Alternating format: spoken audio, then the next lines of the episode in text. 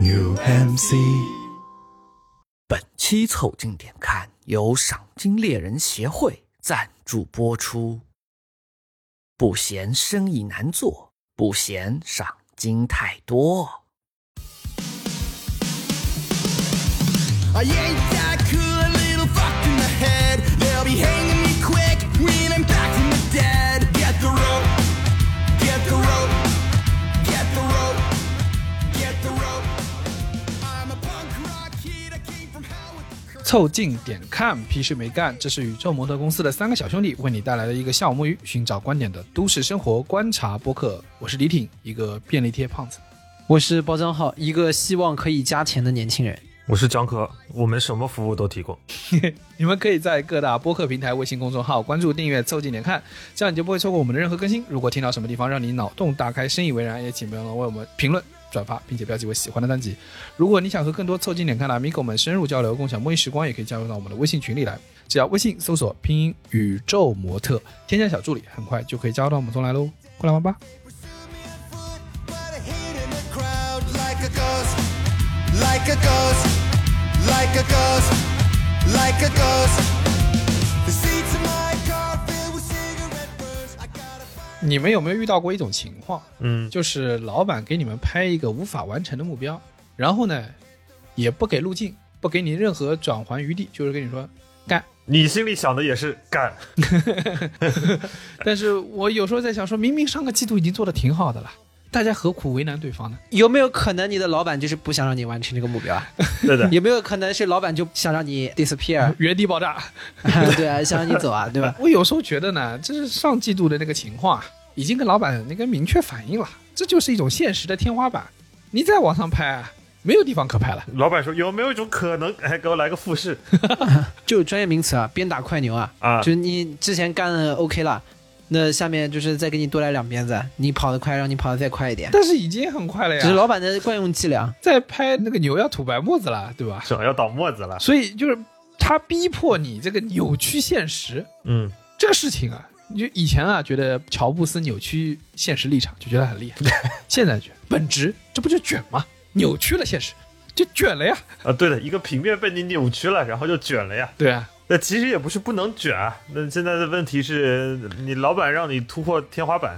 做过装修的人都知道，大锤算八十，小锤算五十，砸天花板不给你加钱，我觉得这个就有一点 不太客观了。你像呼兰在前几期脱口秀大会上也说嘛，呃，躺有躺的价格，对吧？卷有卷的价格。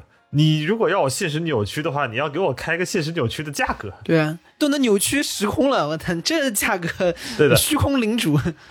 刘谦的出场费也是不便宜的呀。就是来打工啊，就是现在很多状况就是我们没有办法控制公司或者这个资本家们对我们的到底的这个想象力的边界有多大。啊，啊，对他对于这个人类体能的想象力有多大？之前看《黑社会》那部电影的时候，里头就有一个特别有名的角色，我们管他叫加钱哥，啊，对对对对的，对对对你，要想黑社会是一个是个多么混乱的组织，无法无天或混乱对的的组织，在如此混乱的建制之下，他们依然还秉承着一手交钱，一手干活的底线的契约原则。啊，你看中间古天乐不是找他去做掉一些异己嘛，去抢那个和联盛的老大加钱哥，对对对就说一句我认钱不认人，给钱我就帮你做事。临了了还补了一句说不关我事，找上我做不做都要给 钱。我是按十小时收费 的。对我希望大家能够把这句话、啊就牢牢的刻在心里，并且在你听到这期节目第二天就用。如果接到需求就说找上我，做不做都要给钱。这你看，古天乐当时说那话，其实想想现在非常像公司里的话，就是我先找你，也不一定说就会让你花多力气，但是万一有事儿，等会儿这个有些需求还是你帮忙要接一下的。 先把定金付了，先把定金付了。而且你想，他最后不还是处理尸体的时候弄了一身血，还在洗脸的过程中飙了那句名言，说“顶你个 肺，嘎平啊！”就我跟你讲，就是我们当然我们不宣扬这种暴力的行为，就是他的工作内容是我们不宣扬的，啊但他的工作态度是我们很推崇的。对我们很推崇的。这个简言之呢，就是不听话饼，给钱办事，什么都行，但是你给钱。对就，是要有这个定价的概念。加钱哥的标准就是说，恶心的事不是不能做，处理尸体这种 dirty work 这种 nasty 的事情，对，我们也是可以干，可以干的但是重点是，干了这种 nasty 的事情，你不能给我按照对吧？这个朝九晚五的钱再再付你。不能给我再付一个 nasty 的工钱，我觉得这个就有 点有点 naughty 了，你就有点顽皮了。 而且他那时候不是一边洗一边说加钱的时候，一说你个变态，最酷的是他最后被做掉的时候，趴在那个车的那个棺材上面，还在说加 钱加钱。加钱。对， 而且你看，这引得了我们的对他的注目，而且不得不说，在电影里面啊，有些角色啊本来微不足道，他就是个打手，但是因为他有了很强的职业精神，让我们记住他了。不是他的职业精神的核心在于叫做，在职场里面、雇佣关系里面，你的每一份劳动都应该换来一份的酬劳。对如果有可能的话，我们要尽可能对自己的工作明码标价。但是因为这个雇佣一方啊，就是我们所谓的这个资本家的一方啊，对他最有利的情况就是给你一笔钱，甚至不是很明确的就给你一笔钱，在未来可能会给你一笔钱。跟你搞延迟满足，你知道吗？对，然后呢，在现在呢，让你这个不断的去加项目，对吧？然后不断的去增增加你的工作内容啊，然后在这个里面呢，形成一个他的这块的利益的最大化。而且你发现没有，就是在尤其在互联网大厂，经常会出现一个所谓延迟满足的标准。就比如说，你让加钱哥去做掉一个人，加钱哥把人做掉了，回来找你收钱的时候，你跟他说。嗯，我感觉你这一次有点不太利索，哎，我们后面可以再把流程优化一下。我觉得这次你这个交付呢，符合你的预期，人是杀了，你的方法论有没有沉淀下来？对的， 我对于你有更高的要求。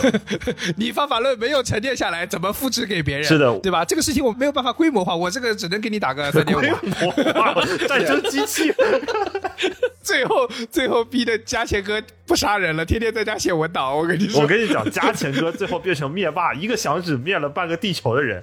仔细一想，哎，不对，我第一天做掉的那个人的钱是不是还没给？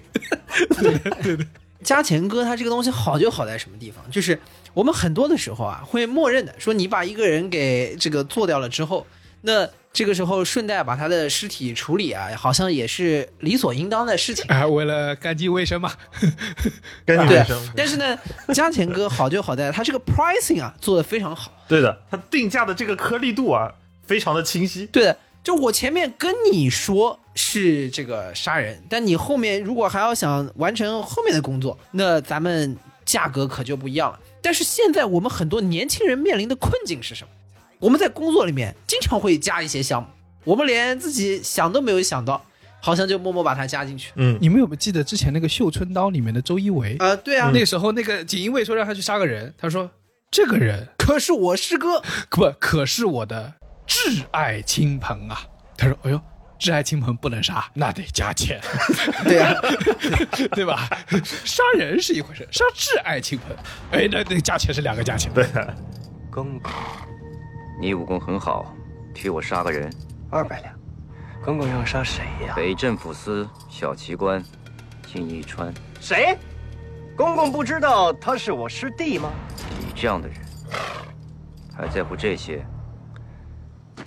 公公，你误会了，这个人可是我的挚爱亲朋，手足兄弟呀、得加钱。所以年轻人们啊，就是你们一定要明确，这个我们什么项目是额外的收费项目，你承诺给公司的是什么啊？多做的又是什么？我们其实日常里面经常随随便便就把一些人做掉了。 然后死死了之后，哎呦，挚爱亲朋 啊，哎呦，亏忘了记加钱了，我操， 只收了一个杀人钱。气坏了。这我我们日常的工作里面，经常随随便便，这个就一不小心又给去加了几个项目，而且加的很顺手，还理所应当。啊对对，就是我们当然日常生活不会有像加强哥这么复杂啊，这么需要克服心理障碍的工作，但是很多人工作平时就会有一些延伸的、节外生枝的，在别人看来觉得完全没有必要、很荒诞的事情。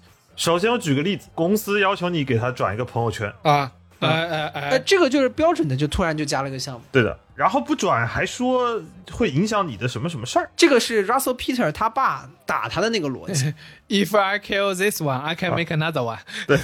啊。那这个是你说的更深了一点，就是 Russell Peter 他爸打他的点，就是说在于 somebody gonna be hurt very bad，对 吧？就是我没有说谁 somebody，就是你也不知道会有什么后果，但是你就有的时候迫于这种一种压力，你知道吧？你就是不得不转了。但是朋友们，啊你们不得不说，你们在朋友圈经营了这么久的人设，什么人在海外，每天 brunch 看看画展，这种高端人设，你有没有想过，一条朋友圈就崩坏了？对的，我为了维持自己高冷的人设，我甚至没有朋友圈。对，李挺是没有朋友圈的。对，一个很重要的原因就是，你不是要我转发朋友圈吗？我没有朋友圈，我从来不发，你总不能叫我发吧？哎，就是，但是你你不得不说，你现在心想，你的牺牲还是很大的。 那老板让你给他家小孩投票的时候，你应该怎么办呢？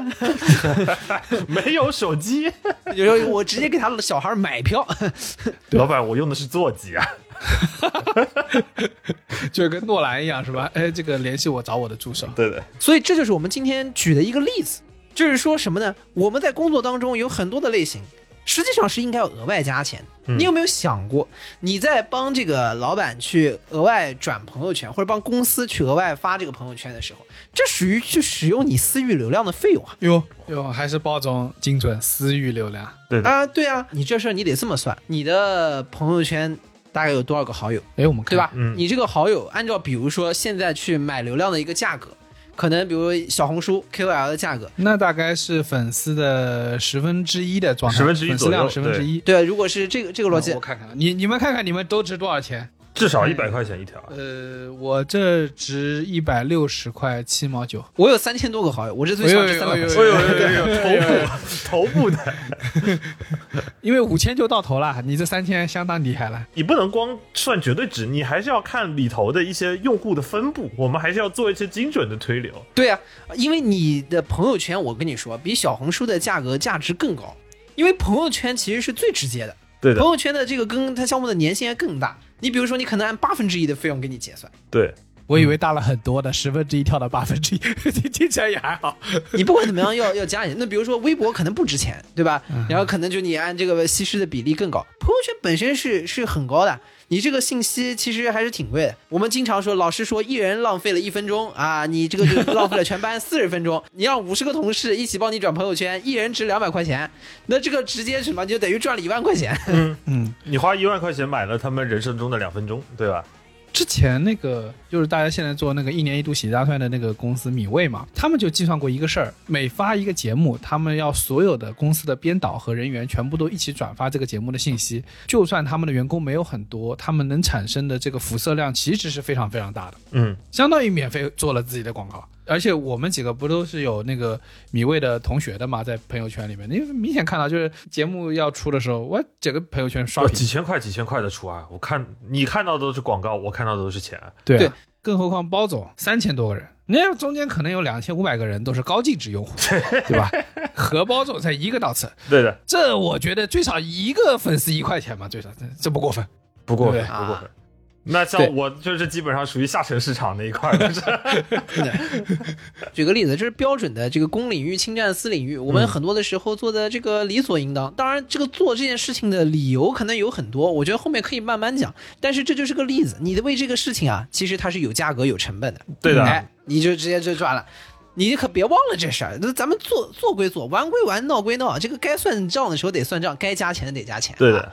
而且你这反过来说，像很多呃什么公司啊、什么领导啊，可能有时候搞一些活动啊、搞一些直播，现在都流行搞线上直播嘛，线下活动不好办了，你还得上去对吧？点点赞，呃，做做气氛组，做做气氛组，做做水刷刷晶，说对是当当水军啊，补补评说论什么的。王总今天讲的话真是发自肺腑，你这太假了，一看就学，一般就是太有道理啦，啊 就是越越短越好，太有道理 啦，这个这这非常有收获，说的对。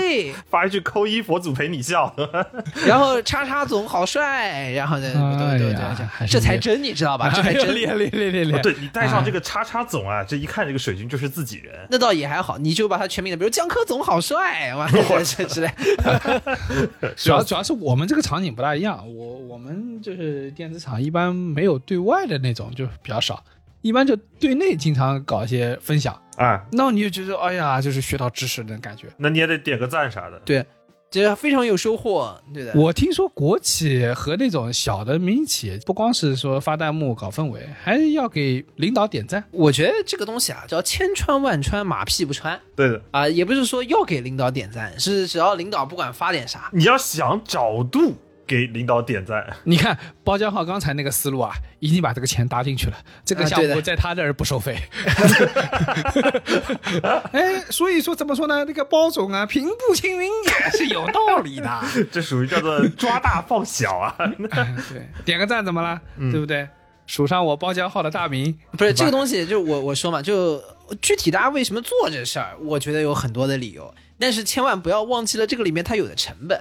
然后我觉得点个赞是动动手指这事儿，咱们不计较也就不计较了，对吧？但重点是，其实我觉得更有难度的是，除了我们贩卖一些私域流量，有的时候还要求你要身怀绝技啊，就比如说这个有的时候团建一下啊，聚会一下啊，这个线下活动啊，啊这个这烘托氛围是更讲究水平 的。哎，这个对，这个就比较讲究你的综合能力了。我们就有遇到过，有朋友说现场领导要求表演个绝活儿，我说实话什么绝活儿这个绝活儿啊，这个方面啊，它属于二人转的一个一个 范畴。 给你咬转打个手帕火，也没对吧活可以咬打火机。呃，炫一个，不得不 说，东北的朋友们这个水平还是相当高，他们有很多绝活可以展现。但是重点是这个绝活啊，他们在表演的时候，人家可都是收费的。这个领导或者是同事让你来个绝活，嗯，呃，往往这个价格啊就被默默嫖掉了。当然，这不是最离谱的，就是如果有听我们节目的同事，应该也听过大概这样一个故事，就是我们以前呢在学校里面都搞过辩论啊，也拿对过一些小奖，所以呢，我们的同学呢曾经在节目里面出现过的那位叫江苏金融系统最会说话的年轻人啊，嗯，他在刚入职场的时候就顶着一个光环，叉叉辩论比赛的国际冠军。当他步入职场了之后呢，那这个时候既然招了一个年轻人，觥筹交错之际啊，也要说一说我们广纳天下英才啊，就说我们这个小谁啊， 得给大家表演一个，世界辩论冠军，也可是国世界辩论冠军啊。然后对方的那边的领导就立马说：“哎呦，那真是你们这边人才济济啊！那那个小谁啊，你这个辩论听说很厉害，给我们大家现场表演一个。这拿什么变啊？ 我操！ 你说啊，这就是绝活，拿什么辩论？我感觉很有可能是现场说了段绕口令。我觉得是这样的，天下辩论冠军 啊，有九斗， 有九斗，能 在九个独占八 斗，敢在酒桌上辩论的，你占八 斗，独占八斗。这比什么拿什么世界赛全程最佳可牛逼多了。我觉得对吧？呃，这这部分的绝活儿，你说这个辩论硬来一个也就算了，嗯当实在需要气氛的时候，我觉得我们绝大部分的普通人啊，呃，像你我一样，还是没有什么绝活的。你让我咬打火机呢，我是真的也咬不下去；炫一个呢，我只能吐你一脸，也做不到。在这个时候，为了这个烘托气氛的时候，甚至出现过实在没有可以烘托的。嗯，当团建领导拿起麦克风唱歌的时候，出现过有人在旁边和声。啊， 千年等一回，然后你然后一就回呀，哎等一回，哎然后我后面操，哎出现了三种节奏，我那是等一回呀，等一回，我们这等了三回，啊，就是通过这个形式来烘托这个气氛。我我跟大家说啊，包江浩在餐桌上的绝活是什么？我只能说，领导没有让他表演。包江浩在餐桌上的绝活就是，他有点能在能在一盘菜里面挑到最好的那块肉。那就是突出一个会吃加眼疾手快，对，对然吧后？领导说：“哎，耳聪包江目浩，明你也来是表演一个绝活。”就觉得啪就把那块肉给抢走了。 等包正浩表演完了，菜好菜也没了。 哎呀，这个事情我跟你说也是有价格的嘛，对吧？只要钱到位了，这个绝活也是可以表演的。我这个好肉让给你，就我就是我这个绝活的表演，只要钱到位了，就是一个菜一上桌，啪，第一筷子就拿公筷把最好的一块夹给了 领导。包正浩掏出了个塑料袋儿， 把那菜倒塑料袋儿里回家了。 打包盒的钱我自己拿。这就叫做抓大放小。我们江苏金融系统最会说话的男人还跟我们说过，曾经包江浩在 KTV 里啊，啊还抢领导的歌，对的，只能说 领导没扣你钱就很好了。 包江浩这一系列行为啊，突出的不是一个加钱， 是属于占小便宜，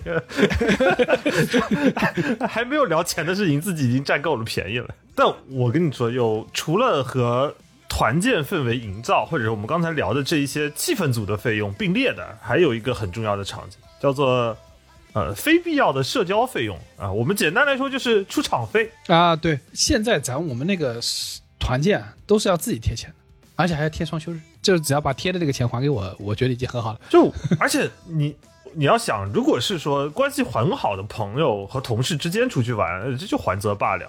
那像有一些企业的团建，基本上就是呃很强制的团建，那你也有很多不熟的同事互动。小包在前之前的节目也说过，你得去跟他尬聊，呃，得去跟他就从祖宗十八代开始互相的交流起来。你说这种沟通呢，其实也是需要加钱。啊，这个肯定得加钱。我跟你说，这个里面某种程度上来说，就是一种戏剧的表演。团建总的来说就是一幕大戏，对吧？类似于什么《最后的晚餐》啊，当然这个结局有点惨。这他们，你是不是扮演犹大？你们的团队倒也是不大，十三个人就够死了。你这个里面就是很宏大的一幕戏，每个人都有自己的角色，然后你要在里面很好的去扮演的这个部分。我实话实说，只有小演员，没有小角色。有有有， 对啊，你在这个里面，你要想把这个戏演好，还是要很很费脑筋的。所以说，你说这个费用怎么算？这个费用就应该按照话剧演员的通告费来算。哎呦我你看我要的不贵吧，要的不贵吧，对吧？我相对来说，话剧的这个出场费是不高的，对吧？我们回头按照这个不同的等级来算，这个也比较方便我们在国企里面各大企业能根据职称来对。比如说国家一级演员是什么价格？这个最起码对一个正处级领导应该还是有的吧？ 我我我在这里提出一点点不同的意见。我觉得在这里头，除了表演的成分，也有很多创作的成 分，因为演员是有本儿的，你的演出是没本儿的，啊，这是即兴啊即是的，是即兴的。所以，如果你想要把演出做好，甚至能够有沉淀，能够在下一次团建的时候还能形成谈资，那我建议啊，把表演的钱和编剧的钱都收上。不，我跟你说，这个是可以形成沉淀的。你这个互联网大厂就直接讲，你怎么规模化，怎么可以复用，怎么可以沉淀？我跟你说没关系，公司里面那些莫名其妙的八卦和以前什么跟谁喝过酒，什么跟谁吃过对饭，对对把，谁这些都是知识产权对。吧？这这这些东西，我跟你说，呃跟 A 同事讲完了之后，来年下次团建，对吧？改副拐再卖卖给 B 同事，也是一样的 话，也是一样的尤话其。你知道互联网大厂啊，那个人人才流动是很来强烈的来。去来去的，对你可能每个月啊都是呃就老老戏新演，为什么一台戏可以演十几年，对吧？ 哎，我我觉得这种创造出这种戏码，一般都意味着团建里有人喝高了。它是这样的，你这个演戏当中嗯啊，有正常的这个演员对吧，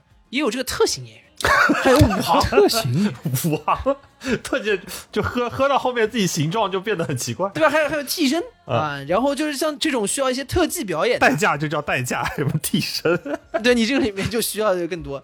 比如说，你说团建里面有一些你普通出场演戏是一方面，把这些由于过度激动而喝醉的同事扛回家，对吧？那我觉得是要加钱的一个项项目。扛回家 扛你回是他不是自己家。 你你是不是也跟他也租进了他家？ 不是，如果是这样的话， 那你就不该收费了，他可能得收你的 钱。包账号的问题啊，不是说住进了他家，是他跟那个同事都进不去家， 因为没有人说密 码。有可能他很坚定的说一个不是他家的密码，男同事说出了一串数字，包账号一想，这不是我生日吗？虎扑绿色文学。当然，你说这个事情啊，对吧？把他喝醉送回去是一个价格，就像加钱哥说的，杀人是一个价格。与此同时，你把他的从他的呕吐物当中把他人抠出来，这又是另外一个哎呦 保洁这个费用我操这个费用保太贵了这这这个个费可贵用了，这个可贵了。 首先，第一，这个怎么地上有一滩人啊？ 对吧？然后再从这一滩人当中看出来哪一滩是人的部分，这个就是需要有一些经验的。我跟你说，啊，不是谁来都能做的啊！老保洁了，一听就是你要把它想办法把它抠出来，对吧？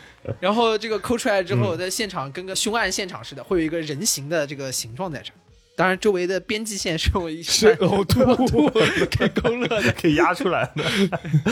所以包装非常专业，就在现场说大家让开，然后自己拿出了打洗什么醒酒液、抹布。 我终于知道包浆号的职业是什么，他是饭店的大堂经理。 啊，不，我跟你说，这这事儿是有经验的。当你们出去团建的时候，有同事喝多了，但是又扛不动他怎么办？这个时候去把那个酒店的行李车推过来，啊，对对对对对，我们以前也，我们以前在路边拿过一辆板车把人运回去过。哎，这个把它砰往上一放，然后这一路推对，呃，很顺畅，很对，顺畅。或者那个酒店楼道不是有那个装毛巾的那个车？啊、然后还有那个叫什么？我听说有一些 bar，为了防止这种情况的出现，有轮椅在这个 bar 对后面是定期放了一台轮椅，哎对的，北京有一些夜店是有轮椅的。呃，我我啊之前有见过，就我还没进场呢，看见有几个轮椅拖出来几个人，那个收费吗？你说我觉得肯定要额外我觉得那个肯定要收费吧，那个那肯定要收收费。钱。最少拿个那个押金嘛，不然你这个轮椅拖走了怎么办？ 啊改不买，明天又卖它。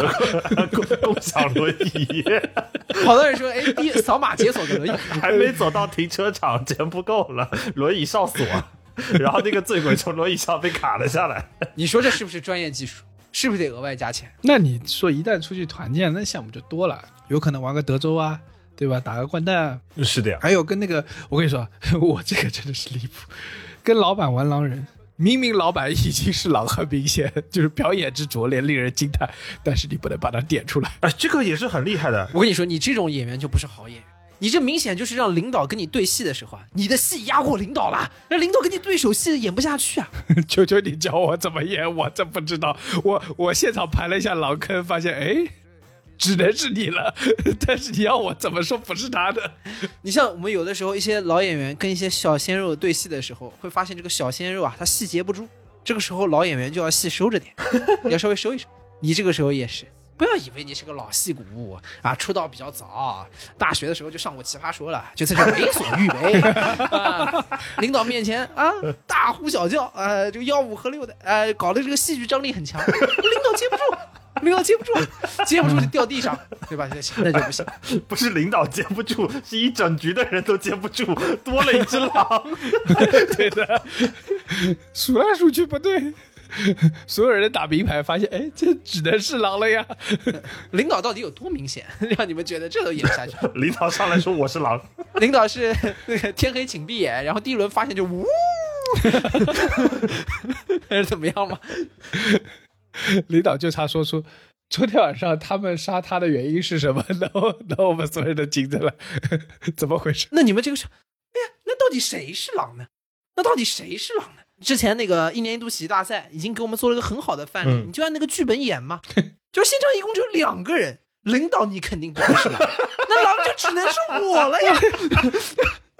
我这是盘了半天，我杀我自己， 我杀我自己，那真的是这个万万没想到啊！这你们知道，就玩大富翁可以走到你的地皮，但是你不收钱的吗？还可以这么操作？就这就是你想，你陪领导下棋，领导吧唧吧唧走到了你的别墅下面，你还有领导啊、这步棋就算 了。但是我实话说，这个这个事情啊，也是属于演戏的一部分对的，啊。嗯，大富翁里面的钱是可以不收的，但是这个通告的费用还是要结。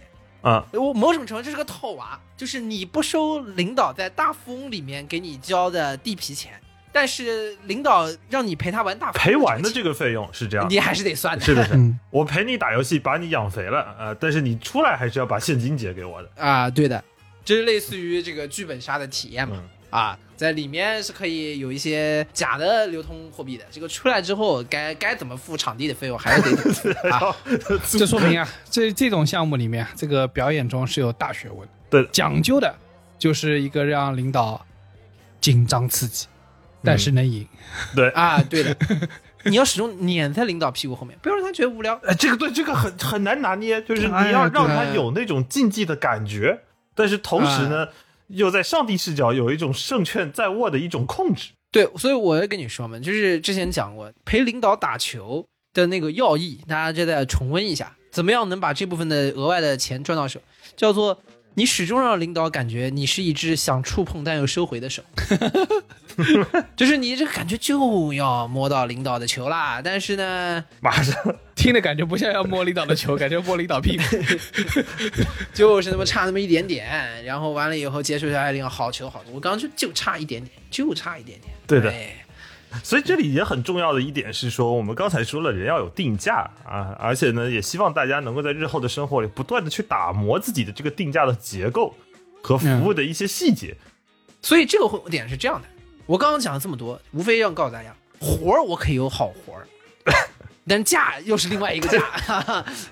出活是一个价，出好活是另一个价， 对，只每个月按那个 base 来付啊，活儿就是未必能上这么好啊，可能糙一点，对吧可？能糙一点，可能对啊糙一点，。上手掼蛋，妈的五个炸把你炸 的 妈都不认识，也是有可能出现的。但也有可能上来就五个炸直接全炸出去，自己炸自己。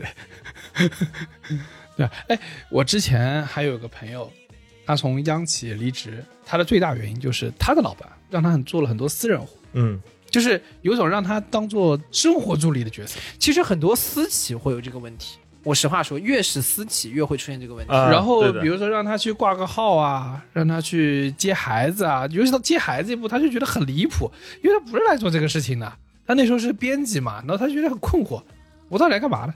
为什么还接孩子呢？对，让他积累一点生活的素材嘛。我跟你说，这但在海外，我们都众所周知啊，这个出人力是所有服务里头最贵的一个价格。啊、所以如果要去做保姆，那当然 保姆这个价格不仅要另算，而且呢。呃我们作为这种高素质人才保姆，其实，在人对才啊市场上是属于一种稀缺资源的。硕士保姆硕士保 姆，呃，精通多国语言，能在接孩子的过程中对项目和需求进行拆解。然后我最近还听说，就是有一个项目，就是你出去远门的时候，你家的猫不是没人喂嘛？一种方法就是我去搞个喂猫的机子，啊、另外一种方法呢，就是你可以聘人喂，五十块钱一天。嗯，啊，对，我觉得这个给我们一些灵感，在我们在做一些生活服务的时候啊，就可以按照我们在什么那种 A P P 上找的那些生活服务的项目来来收钱，加上你的学历，啊，当然我实话说啊，你喂猫，一个博士喂猫，一个院士喂猫，和一个小学的喂猫 一，个院士喂猫可能会跟着猫做一些实验哦。 对学定额的毛， 对啊对，院士喂的是薛定谔的猫，哎，你回来以后猫不在了，你说为什么？ 你猜你家的猫还活泼？对，然后你跟他说啊，在你打开门之前啊，它是又在又不在的状 态，但是你打开了门啊，它就不它在就消失了。这个叫 什么？这个叫学历哥的毛。我说实话，它是它是没有没有差别的啊，但是它是给你一个定价的逻辑，你要想想你这个里面值多少钱，对吧？或者是你之前付出的这个成本哎多少？比如说领导让你去拿快递，一个部门的快递可能都是有几个小朋友拿的，嗯 那我觉得这个小朋友某种程度上他这个可能就是这个团队的一个小小的菜鸟驿站。 啊那你按照这个菜鸟驿站，你得给他算算啊，你这个到底是按多什么来收费，对吧？一单多少他给你钱付的钱有没有 cover 掉这个部分的内容？是的，嗯，快递多了对吧？你个人的体量还不够，你还得去分担，你还得去规整。对，双十一的时候可能还对得的外包。怎么着还得发展下线嘛？我 领是领导啊，领导领导，我举手提问一下，马上双十一要到了，我们快递比较多，能不能多招几个实习生啊？一起多来收收快递啊？哎， 我也是最近装修，终于意识到一点啊，那个呃，这个在送大件快递的时候，拿和送上楼，还有帮你拆，是三个价格， 都要加钱的。你看人家是分的多细，对的，对吧？咱就不讲究，帮领导拿了就拿了。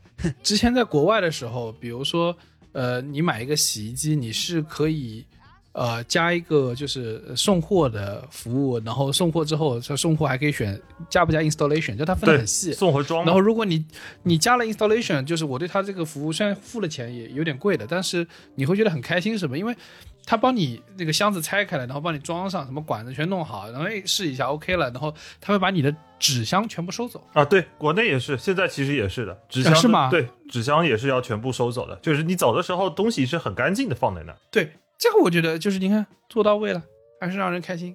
大家千万不要担心你那个发布价目标啊，对吧？因为你一旦把这个事儿做的妥妥帖帖，极致，做到那极别人也会致。开心 的。是的呀，你这我们还是要在想着说，我们第一不能要追求这个价目表过于粗颗粒啊，我们要把这颗粒度做细。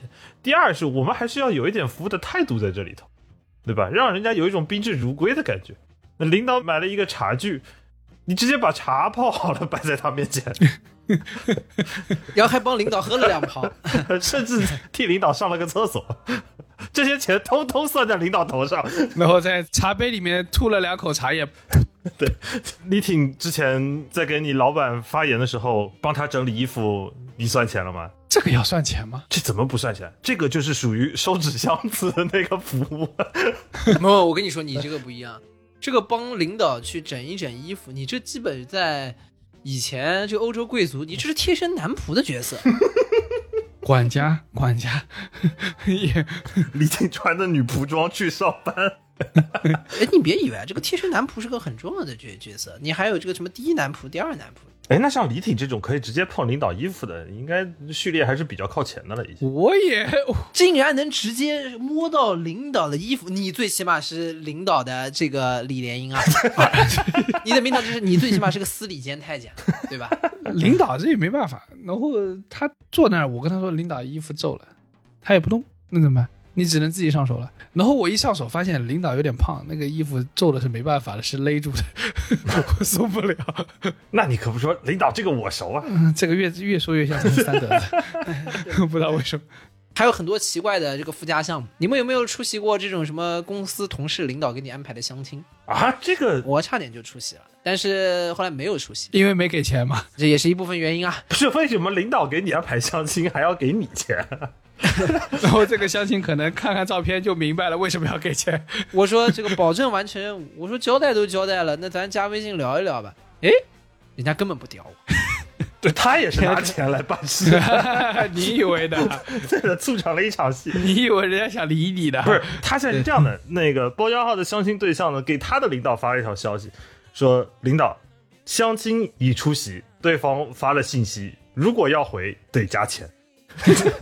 还有那种那个同事分了手，或者有些情感状况，你对他进行安抚，这个事情你不得不说也挺耗费心力的，啊最少把你的摸鱼时间都给占掉了，嗯，对吧？啊哈。收费 嘛，你按情感咨询是吧？心理咨询啊，你按一小时多少多少？你这种嘛又没有证的，又比较野鸡 的，属于江湖行医吧，无证行医 吧。对吧？你你这收个一百块钱一小时还是可给以的他做个化疗是吧？ 哦 对的。但你说这个是不是不是领导自己分内的事儿？你说组里的同事之间的一些状态，对，我觉得这个跟角色有很大关系。如果你只是个同事。同级的 peer，我觉得很难说。但是呢，如果作为领导，我觉得最少是个分内事儿吧。嗯，你们这个团队里小朋友出现状况，你怎么也得照顾一下，看一看。怎么也得按八折收嘛，对吧？ 对的，少收一点 吧，领导已经收的很多 收了，收还是要收的。我们这一期主打的就是一个收还是要收的。 我做不做不重要，你叫我来了，我就要收钱。对的，对的，我们上门费先收啊、执行的话我们可以再考虑。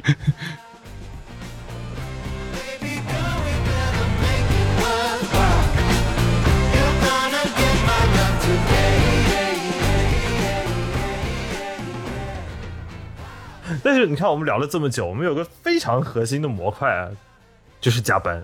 啊，对，前面聊的这些，哎，都是玩儿，都都是都是一些花头。但是其实核心一点就是，加班这个事情收费啊，反正经常往往是被大家给抛在脑后了。加班那还有点概念，毕竟我实话说，还是有一部分的岗位它是有加班这个概念的，对的，对吧？因为它需要比如说几班倒啊，或者是它需要有一些特殊时间啊，这个限定是跑不掉的。所以呢，反而往往加班这个部分相对来说，可能是被大家比较能够意识到这个要去伸张自己权利和去加钱的部分。根据根据现在的劳动法，大家要注意啊，就是如果你们有加班的情况，最少如果公司不愿意说多付你们更多钱，最少你们是可以明确要求公司对你们进行调休的，嗯，对的。这是劳动法保护你们的权利。那理论上我后面两个月还用上班吗？很核心的点在于当下的这个弹所谓的弹性工作，还有很多什么的，很多事情就是很难去度量。嗯 弹性工作这个词啊，就是加班。对对 的，很难去度量，这个很难去度量，你这到底咋算，对吧？就比如说我们这期录制之前，对吗？我们包江浩还接了一通入场的电话，啊、你说这个咋说？你说这是聊天还是化疗还是加班？这也说不准。但其实你说我们从定价的角度上来说，还是可以有一些基础的区分的。嗯，首先一个大原则就是你下班了，你还要我回消息，大家心里说，哎，那我是不是这得加钱？嗯，但我们可以往下简单来做一些区分，比如说你如果只让我动嘴，这是一份钱；那是一个费用。你还要我动脑子，这是另外一个费用。有，那你不动脑子动嘴，只是啊啊，哎，没有，不动脑子动嘴也是可以的，有一些机械有的些机械的，对，说了好几遍的，啊啊对的啊！是是是是是是是是是，嗯嗯啊，嗯您给说说，嗯对的可不是嘛？火，哎，没没听说 过，这这是不用动脑子的。 你这话说的 三分动你七骂分于谦跑，老你师懂的啥了？ 第三个我们可以再加一个就是动手，呃，电脑一打开，价格马上翻番。对的。那这个时候呢，当然也考虑到一些特殊情况，有时候就是要加班，确实对吧？零点上需求，后半夜有一些紧急 on call 要接，那怎么办呢？我们也可以适当的给到一些福利，可以比如说给到一些半套的套餐，能让你三选二。听起来有点奇怪。三选二。那如果我选不动脑子，只动嘴和动手，是什么样的一个行为呢？ 吃电脑，那就是骂骂咧咧的开电脑， 这这个就是你只动嘴又只动手，那难道是在说一些无意义的话时候，并且配上手势吗？就类似于说“可不是哎吗？”我、话说的。您给说说，我们不是一个直播节目，我们是播客节目，我们是播客，你这个疯子。但是你要，你把刚才的这几句话配上手势， 对吧？夸张的手势，而且其实是有实现场景的。你看我们现在呃，互联网办公如此的普及啊，我们是不是可以上线一些功能，在非工作时间和同事发需求、沟通、咨询的时候，我们先谈一个充值的框？你看，你要充五十块钱，然后我在消耗，对，然后再消耗。你看，你现在去看一些什么球赛啊之类的，都会有好几种选择。你可以买会员啊，跟我聊一呃一个月八次的那种还可以。，对你也可以买一个十次的通兑券啊，聊一次需求扣三次，看你今天的紧急程度，你来决定要花多少，还是明天来找我，我觉得都是可以实现的。但有一个很难弄的事，就是比如在做创意这一块，嗯就是最大的问题是无限的改稿。你说到底，从从头到尾就一张海报，嗯或者是就是就是一个片子，嗯，但是无限的改。然后你需求一加，你就在加班，最后你弄了一通宵，人家说，哎，还是第一版好。这不是设计经常说的嘛，就是动嘴加钱，动脑子加钱，动手加钱，改回第一版加十倍的钱。因为这个不光要加班费，这还要收精神损失费的。啊我搞了一晚上，你给我说第一版好说的是，而且不怕你改，就怕你让我往丑了改，啊？对对，不对？哎，我跟你说，这个做 marketing 比较感同身受，就是有时候啊，嗯，不光往丑了改，往丑了改之后还让你出街，出街还要署你的名，拿到市场上就觉得很丢人，我感觉这是名誉损失费。对啊，就是一种对你的精神的蹂躏。嗯，没少块肉，但是就是一种就是在审美上面对你的压制，就是我就用这么丑的，哎，但是还得就你的名字，哈哈， 而且这个确实，而且你到了行业里头，最后你如果做了一些很奇葩的设计，大家都会记得都是你这个人嘛，对都会把你和这个设计挂靠在一起。所以我觉得这个精神的损失费这块其实是很有必要收的。嗯，当然，你精神是一方面，还有更真实的。就是我之前还有听说，那这不仅是额外加钱，还有额外往里搭钱。就是有一些房地产公司要求员工为自己买房，我就是反有，对啊，你要求说你自己对，比如什么全员营销，他自己还得买房。你你别房地产公司了，最近我才看到一个新闻，Meta，他不设计出自己的那个嗯 AR 眼镜嘛，增强现实的嘛，扎克伯格自己说嘛，如果我们自己的员工都觉得我们产品不好，不愿意用我们产品，我们的产品怎么进步呢？啊，这难道不是我们所用心创造出来最好的产品吗？事实就是，他既然说这个话，就是没人想用。对，这暗示 这个浓眉大眼的这个小扎同志啊，对吧？也开始。啊，这个代表着先进的这个西方的互联网企业啊，啊，也开始搞这一套，然后最后开始统计一下整个 Meta 体系内部各个事业部里面，大家这个买这个 VR 眼镜的比例大概有多少？一看，哎，Facebook 买了，比如说百分之二十的人买 了，啊 Instagram 啊，只有百分之十，啊然后 Instagram 的 leader 就开始说了：“同学们，我们这个企业文化还是要坚持。你看隔壁的 Facebook，他们都已经买了百分之二十了，这让我们很难看啊。我们还是要号召大家，大家是主动的去买，要有我们作为一个 Meta 人的主动和担当。”哎呀，你这个 Meta 人， Meta 的主动和担当啊，然后咔咔咔，然后也给买起来，大家都卷起来了。 Meta 支部书记包书记发表了重要的讲话。其实当我们在罗列这些价目表的时候，我有个最大的困惑，就发自内心我自己觉得很困惑去理解的是，就是什么事情是工作分内的，嗯，什么事情是分外的，就是我们说额外项目表，到底这个事情在不在工作的范畴内？我举个例子啊，比如说我以前有一个姐姐，她是在一那个手机的卖场，就早年那个什么手机宝典啊那种公司上班的，她负责就是卖手机。但是呢，每一款新手机上市，他们要求你作为销售，你就是要把呃手机信息要转发到群，转发到你的朋友圈的，不然你的销售业绩怎么来呢？嗯所以 somehow 我觉得你同样是私域流量运用，但他作为销售，是不是本来就他的工资中就囊括了这个范畴？嗯他就是要运用他的私域范围。我觉得哈，我们今天聊这期，说有些项目是得加钱的，也不是说鼓励大家都说啊，我这是啥事儿都得加钱，然后这个啥事儿都不干，然后所有的事情都跟我没有关系，你让我干，你就是强迫我，你就是占我便宜，不是这个意思。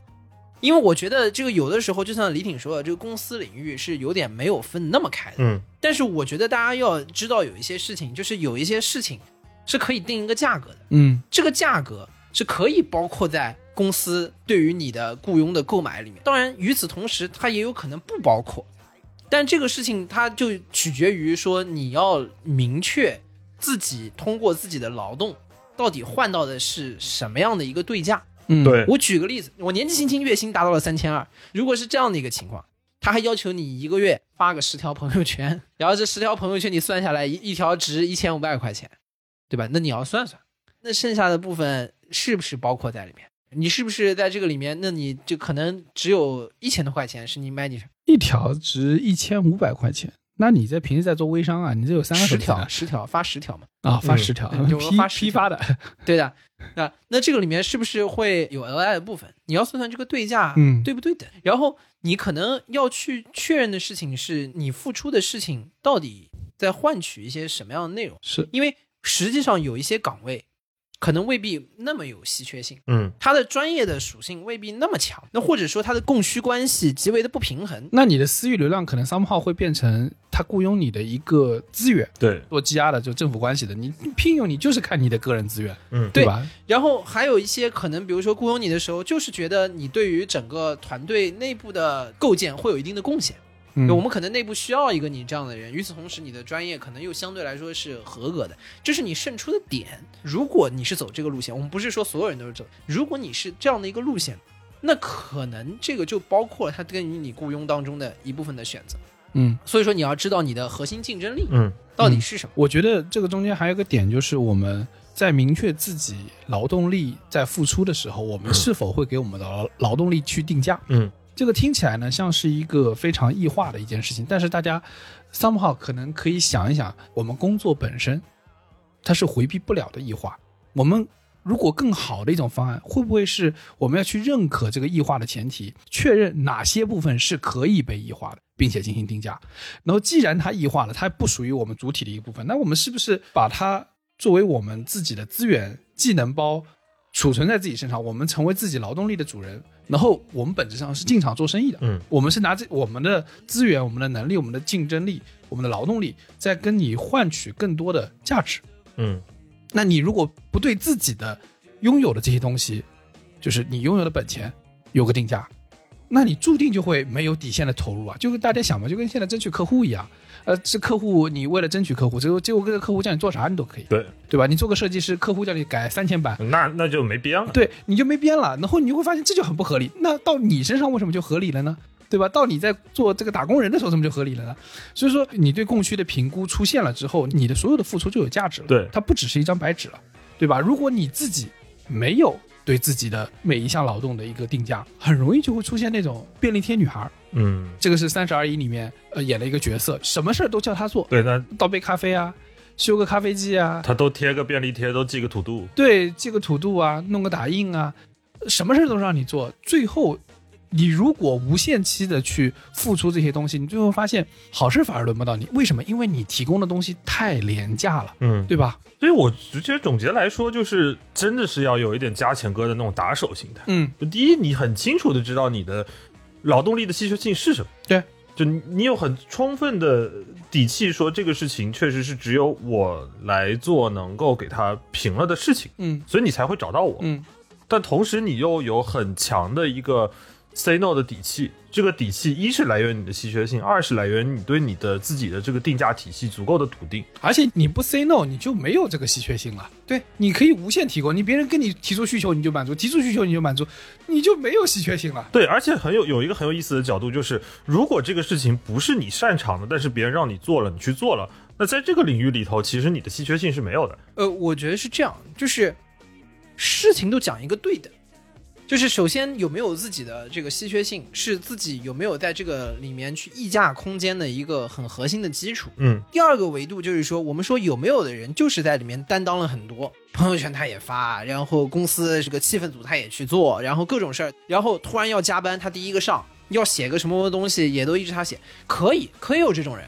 但重点是，这种人的价格一定要比原来贵，在他做好他本职工作原来的情况下，他一定比别人贵。既然所有的破事儿一旦出来的时候，这个人都各种的解决，那这个 team 或者是这个团队、这个部门里面，一旦出现好事，那也就必须要先轮到这个人。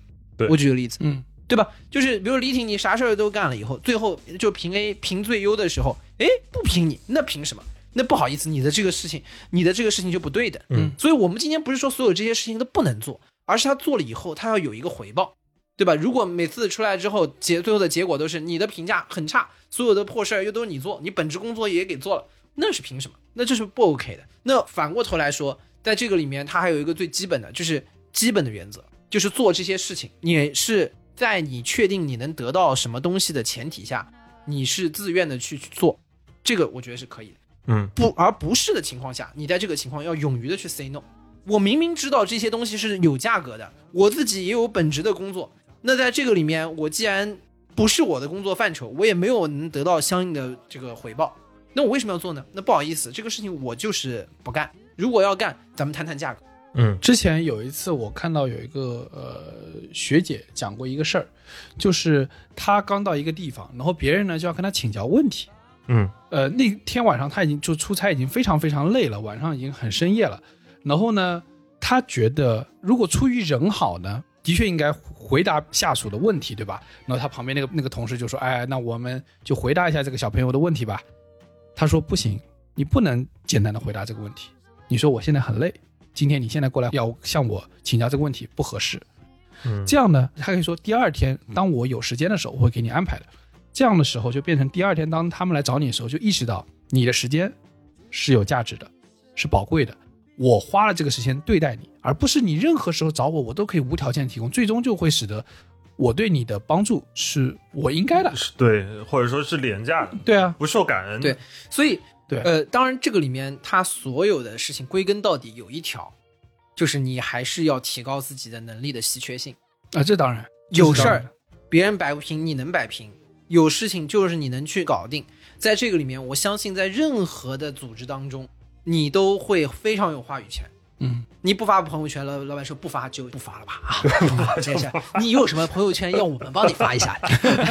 爹， 那你在这个里面，你就要想，就是硬实力、硬功夫到底在哪里，而不是你每天说，哎，我这就晃晃，然后完了以后呢，这个我能提动的事情跟其他人反正也都大差不差。那你确实 say no 的权利或者是 say no 的空间就小了很多。对我觉得有一些事情也是从 leader 的这个角度里面存在有一定的问题的，因为在有的时候他会把一种，比如说，哎，我给你某一个机会，好像还是一种额外的当做一种直接的价钱。奖哎呀励，嗯你知道吗？嗯，嗯当成一种奖励，就是我把某个事情让你去做，就是当成某一个奖励，这个就属于标准的，就是我们很东亚文化的一种一种状态。就是我我我实话说，这个就是叫做权力大于规则，就是在这个时候，就是你个人的这个喜好会大于这个，他把它当成一种相应的奖励，这个其实我觉得也是很糟糕的。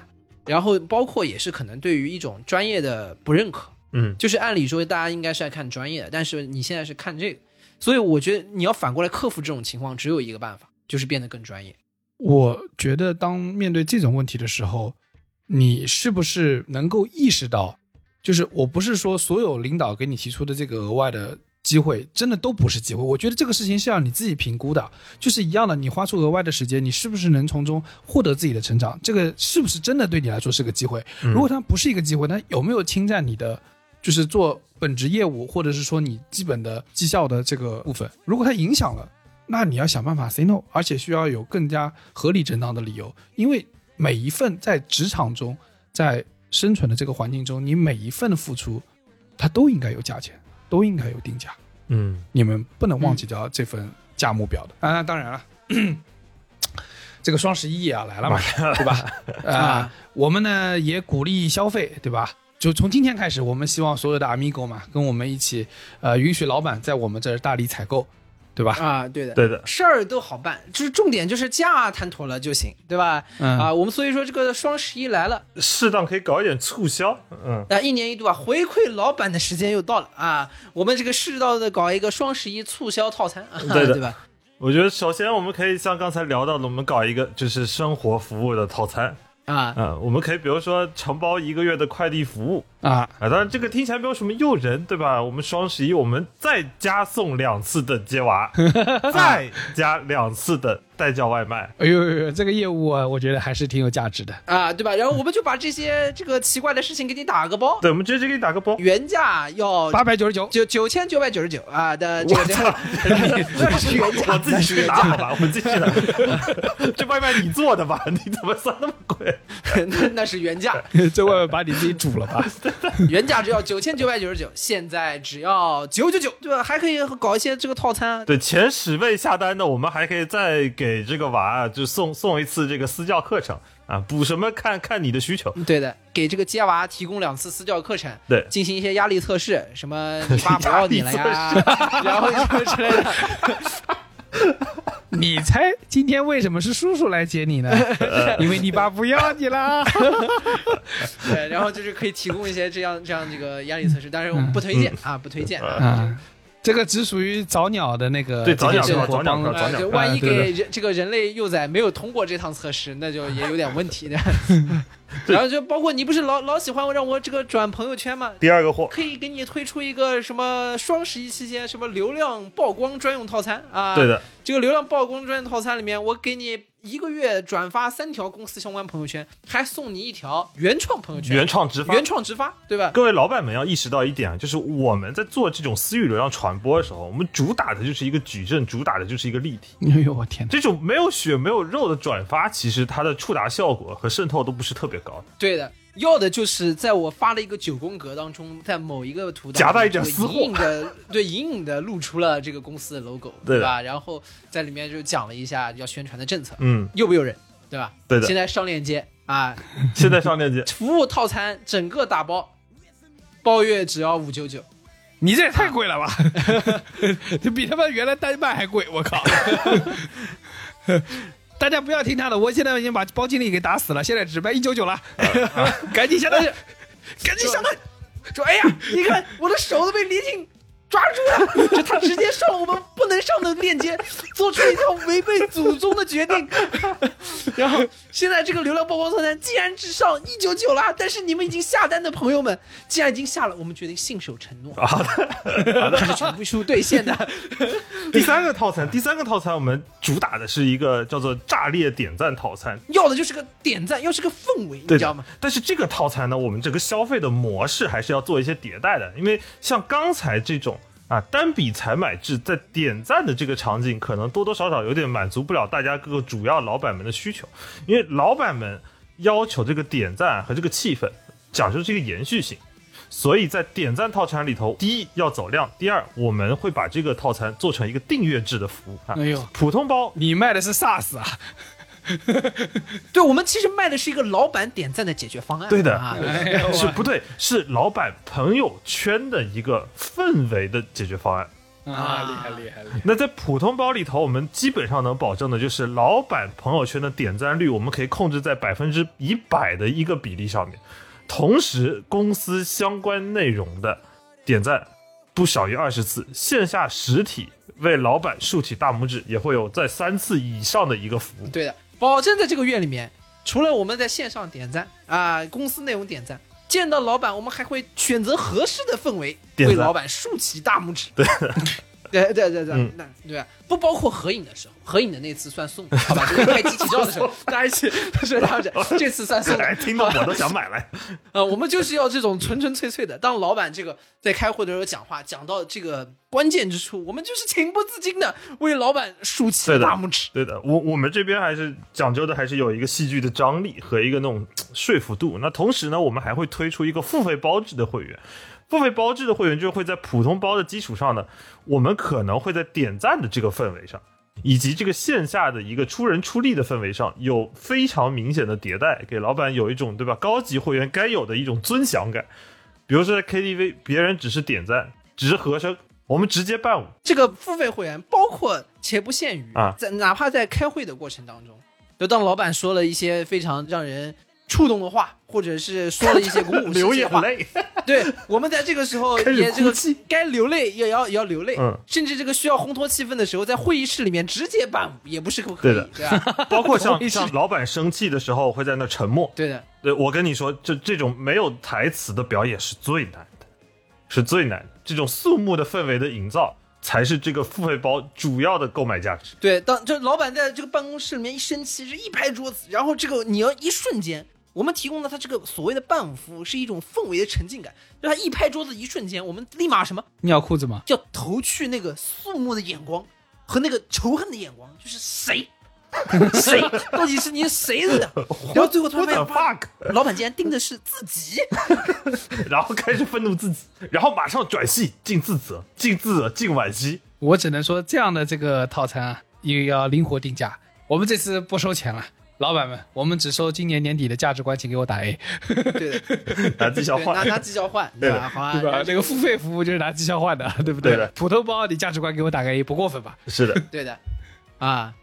最后，我觉得还有一个套餐，就是我们始终开放这个套餐的定制，对的，private service，对，叫这个套餐我们定名叫“我把自己卖了”的套餐，好吧？就是个性化需求，你到底要怎么样的需求，怎么样的伴舞，怎么样的点赞，可以双手交叉点赞，对吧？这个都可以。怎么听起来我感觉你要去那个黑人抬棺了？ 哎，对的，甚至也可以，对吧？老板每次出场，我们都是把他的这个老板的椅子一直扛在肩上，当然，当然，当然，当然，当然，当然，当然，当然，哎，对吧？扛上出场也不是不行，就是把我自己直接卖给你啦，个性化需求啊，私聊啊，就我们只有一条可以确定的，啊，包您满意，当然这个价格也要谈啊，好对的吧？好，我不知道以上的这个方案，这个大家对于我们双十一的活动是否满意？还有什么你能想到的这个方案，也可以欢迎在双十一之前给我们多提意见。啊。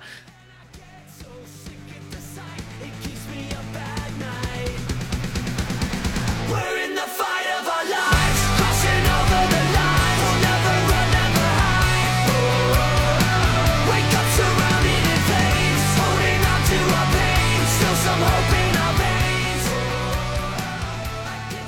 以上就是本期凑近点看的全部内容，感谢收听。更多需要你凑近点看内容，你可以在微博搜索“宇宙模特公司 UMC”，宇宙模特公司 UMC，微信搜索“凑近点看”，关注我们的公众号，点击菜单栏里的购买周边，还可以进入到我们的小店里激情购买。另外，除了小宇宙，你在 QQ 音乐、网易云音乐、汽水、Apple Podcast、Spotify、喜马拉雅搜索“凑近点看”，也都可以找到我们。欢迎你给我们留言投稿，当然我们也不一定采用。以上